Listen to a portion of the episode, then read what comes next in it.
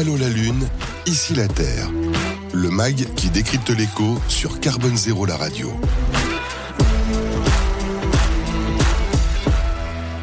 Et pour cet objectif 2050, on va parler de tourisme, hein, évidemment. Alors, dans un horizon, euh, ça peut être cet été, évidemment, mais aussi un horizon plus lointain avec vous, euh, Jean-Pierre Nadir, donc euh, cofondateur de fairmove.fr. Alors, d'abord, parler un peu, ici, on a parlé beaucoup d'impact carbone. Le tourisme a un impact carbone aussi en chiffres. Oui, très clairement.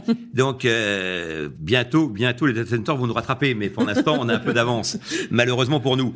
Non, mais le tourisme, effectivement, donc, est montré, est montré du doigt, et notamment, donc, l'aérien pour aller directement donc euh, euh, euh, au, sujet. Donc la question pourrait être faut-il supprimer le tourisme pour que les gens soient plus heureux et que la planète s'en porte mieux? C'est quoi C'est 8 C'est quoi Oui, alors c'est au niveau mondial c'est 8% mmh. et l'aérien c'est 2,8% Et si on mmh. prend les traînées, on est plutôt à 4 puisque vous avez, tout, vous avez tout un débat en plus de comment on considère donc les chiffres.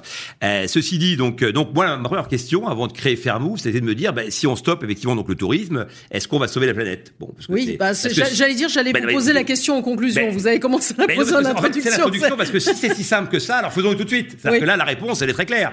Il faut, faisons-le tout de suite. Bon.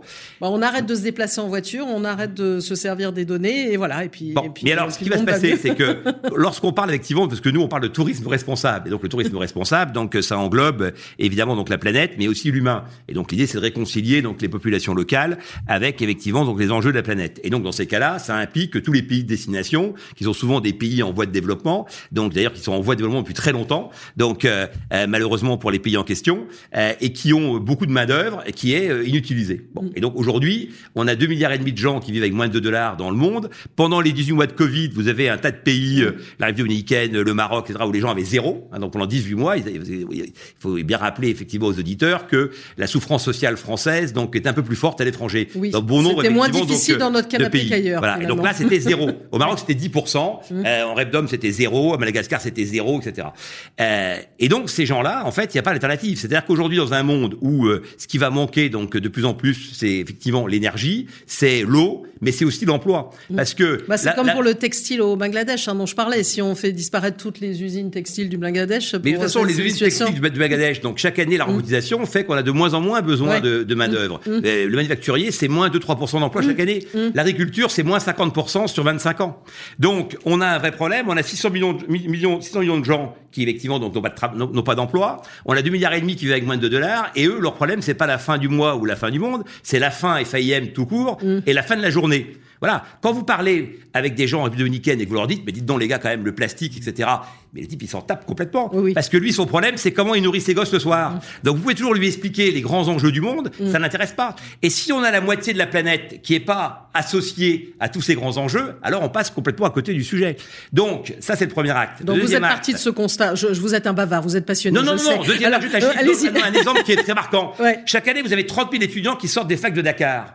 Si ces gars-là leur seul effectivement objectif c'est d'apprendre la natation pour traverser l'Atlantique avec une chance sur le de mourir pour finir dans temps de Quechua à Porte de la Villette, si vous voulez, le monde devient fou. Mm. Et donc, ce monde-là, il peut pas être, on peut pas vivre dans un monde comme celui-là. Donc, on a deux enjeux, la planète et effectivement, donc les populations et donc le social. Donc ça, c'est très important de le rappeler parce que souvent on me dit, ah oui, mais vous mettez l'emploi, etc. Mais non, c'est pas que je mets, c'est que c'est une réalité du monde. Donc c'est la définition du faire chez vous dans, sur cette plateforme de réservation de, voyage. On tout ça. Mm. Bon, mm. donc, moi, mon modèle, il est très clair à destination, on développe donc euh, des hôtels donc euh, à énergie donc euh, positive. Bon pour l'instant donc on n'en est pas encore là. Mais en tous les cas donc on diminue effectivement donc la consommation d'énergie et on produit de l'énergie. Ce qui a été dit d'ailleurs sur les data centers, on peut reprendre exactement tout ce qu'il a dit pour la production effectivement des hôtels. Un, on fait de l'éco-bâti.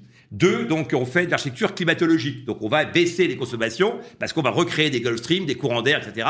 Comme c'était le, c'était le cas donc euh, précédemment avant qu'on invente la clim. Troisièmement, on va faire des détecteurs pour euh, couper la lumière donc systématiquement. Mmh. Quatrième quatrième élément, on va essayer de produire de l'énergie propre euh, localement. Donc ça c'est un c'est un premier point. Deuxième point, donc on va évidemment donc retraiter les eaux les eaux grises. On va essayer de limiter la consommation d'eau, limiter les détergents. Donc si je vous écoute bien, vous aurez votre propre offre, c'est ça? Non, non, non. Non, je quand vais vous dites on, moi, vous mettez en avant ceux qui font ça. Voilà, j'essaye de comprendre parce que- Alors, sinon, si on voit un truc, mais je- juste vous dire encore un Ouais. mot sur effectivement, donc, parce que des critères, j'en ai 140. Ouais. Je vais pas tous les faire. Mais si vous voulez, si je continue effectivement dans cette logique, on en arrive après donc euh, au buffet et, on a, et aux productions locales. Et donc, souvent, ce qui se passe, c'est que la plupart des produits étaient d'importation. 70% dans le territoire mondial sont des produits en général d'importation. Donc là, on est en train de basculer complètement à l'inverse parce que, comme vous le savez, l'importation, c'est ce qui produit le plus d'empreintes carbone. hein. En France, euh, euh, on répète en permanence que 50% de l'empreinte carbone, c'est les produits d'importation. Donc, comment on refait du local dans les endroits, effectivement, où il n'y a plus vraiment de production?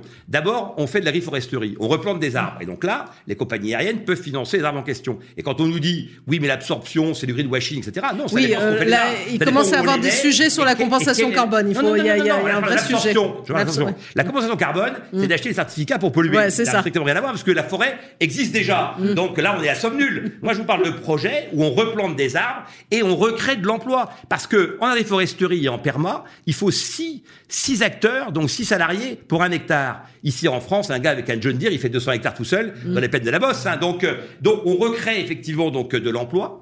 On recrée des saveurs locales qui avaient disparu. Donc les touristes ont un intérêt aussi à venir parce que le goût de l'ailleurs, c'est aussi des produits de l'ailleurs. Donc du coup, effectivement, et l'hôtel, ça coûte moins cher au final parce que finalement, il se, il se, il se, il se source localement.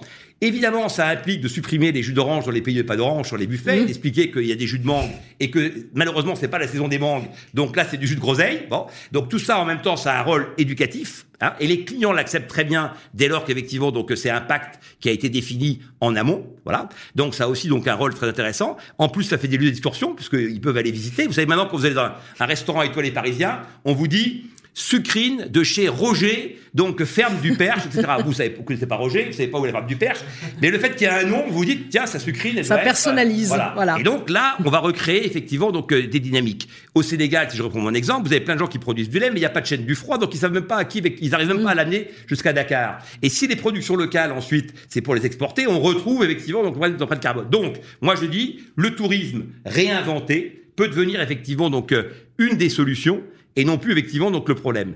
Reste le transport aérien, puisqu'on a toujours Bah pas voilà, parce que là, c'est un des, c'est un des impacts majeurs. Là, Bah, il y a des- 2,8%. Bon, donc euh, majeur, euh, c'est un impact donc, conséquent. Ouais, ouais. Pas personne, personne ne le nie. Alors l'aérien. Premier, premier élément, donc euh, il y a déjà un tas de choses effectivement qu'on peut faire. Déjà, premier élément, on va dire à tous les gens qui écoutent, prenez des vols directs. Si vous prenez l'avion, Mm. prenez un vol direct. 15 à 20% de l'empreinte carbone de l'aérien, c'est le roulage au sol, le décollage et l'atterrissage. Donc, si vous prenez deux vols, eh ben, vous rajoutez 15-20% mécaniquement. Donc, on est la seule industrie où plus vous volez, moins c'est cher. Donc évidemment, les gens vous disent ah ben moi j'ai pris j'ai pris deux vols parce que c'était moins cher. Mais effectivement, mais ça pollue plus. Donc euh, euh, ça, il faut bien l'expliquer. Maintenant, ils le sauront et donc ils feront leur choix euh, en conséquence. 15 à 20% Ensuite, donc euh, on va faire du green taxi, c'est-à-dire qu'on va mettre des batteries donc dans les roues des avions ou on va faire des gros tracteurs qui vont les tirer pour éviter effectivement qu'ils utilisent donc euh, euh, les moteurs. Ensuite, on va alléger donc les avions. Là, il y a un gros travail pour alléger donc les avions. Cas concret, on va faire le fuel à l'aller et au retour, au lieu de faire aller-retour et donc de transporter, donc d'avoir un poids. Vous savez que euh, un kilo par siège passager sur un avion sur un an, un kilo, c'est 50 tonnes donc de carburant. Hein, Donc chaque fois qu'on allège, eh bien on, on réduit. Ensuite, vous avez Airbus qui a fait un gros travail et donc qui maintenant a des avions les Néo, il y en a 75 dans le monde, donc euh, ils consomment 20 à 25% de moins. Hein, Donc, si vous cumulez déjà tout ce que je viens de dire, déjà vous réduisez sacrément l'empreinte carbone.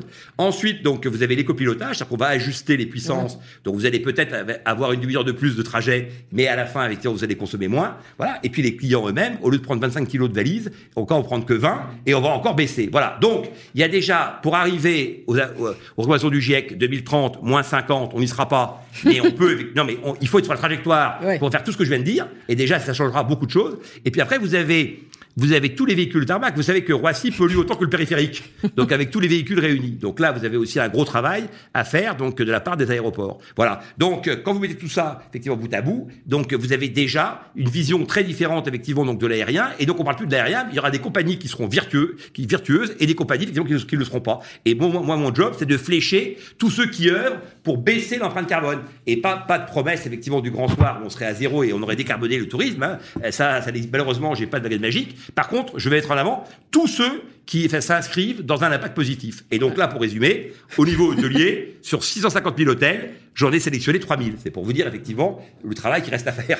Exactement. C'est bien parce que vous faites toute l'interview. C'est formidable. vous m'avez tout résumé. Euh, donc voilà, on voit bien l'offre que vous proposez. Quand on fait des études, notamment il y en avait une hein, de Digital Green Tourism euh, il y a un an qui disait que presque 99% euh, des personnes interrogées ont conscience que le tourisme a un impact. il y en avait 84% qui pensaient que faire du tourisme responsable, c'est indispensable. En, revanche, parfois la demande n'est pas à la hauteur hein, pour certains. Et alors, est-ce que le prix aussi, l'offre, voilà, plutôt l'offre n'est pas à, la hauteur. Et est-ce que ça veut dire aussi, c'est finalement on revient à la première question, qu'il faut payer plus cher?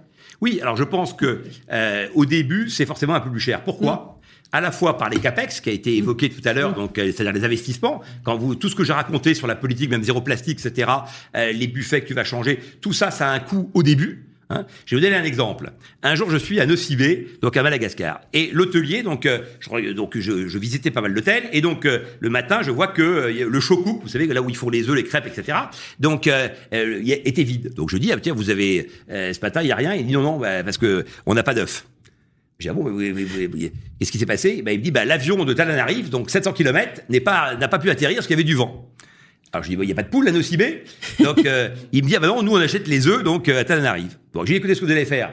Prochain coup vous allez à Tananarive, donc la capitale, vous achetez mm. des poules au lieu d'acheter des œufs. Vous ramenez les poules. Les poules, vous les donnez au village d'à côté, donc euh, avec une promesse de lui acheter tous les matins les œufs, parce que sinon il va manger les poules. Donc vous lui achetez tous les matins ses œufs, un peu décotés pour récupérer le prix des poules, voilà. Et, et vous allez créer une chaîne et une dynamique. Oh, c'est incroyable votre idée, voilà. Et ben ça, c'est le tourisme responsable, c'est faire en sorte effectivement donc d'acheter des poules au lieu des œufs et de donner les poules à gérer par quelqu'un d'autre qui lui va et de créer des modèles économiques gagnants, voilà. Et, donc, alors, c'est que je pense qu'on a un rôle fondamental et que le tourisme, dans un monde où il y a de moins en moins d'emplois et de plus en plus de loisirs, et où les gens vivent de plus en plus longtemps et où il y a de plus en plus de monde, eh a effectivement donc euh, un rôle pivot essentiel. Alors, si en 30 secondes, on devait dire justement objectif 2050, comment vous le voyez ce tourisme en 2050 bah, je le vois codement réinventé sur le modèle que je viens d'évoquer. Vous avez mmh. deux hôtels qui vont sortir, donc euh, qui, qui, qui, vont être les prémices de ces modèles-là, c'est-à-dire le Svart Hotel, donc en Norvège, que c'est souvent les pays du Nord qui sont un peu en avance. Hein. Donc lui, qui est complètement à énergie positive en intégrant et tous les euh, toute l'énergie donc utilisée pour et le CO2 donc pour le pour le bâti. Donc c'est toute la chaîne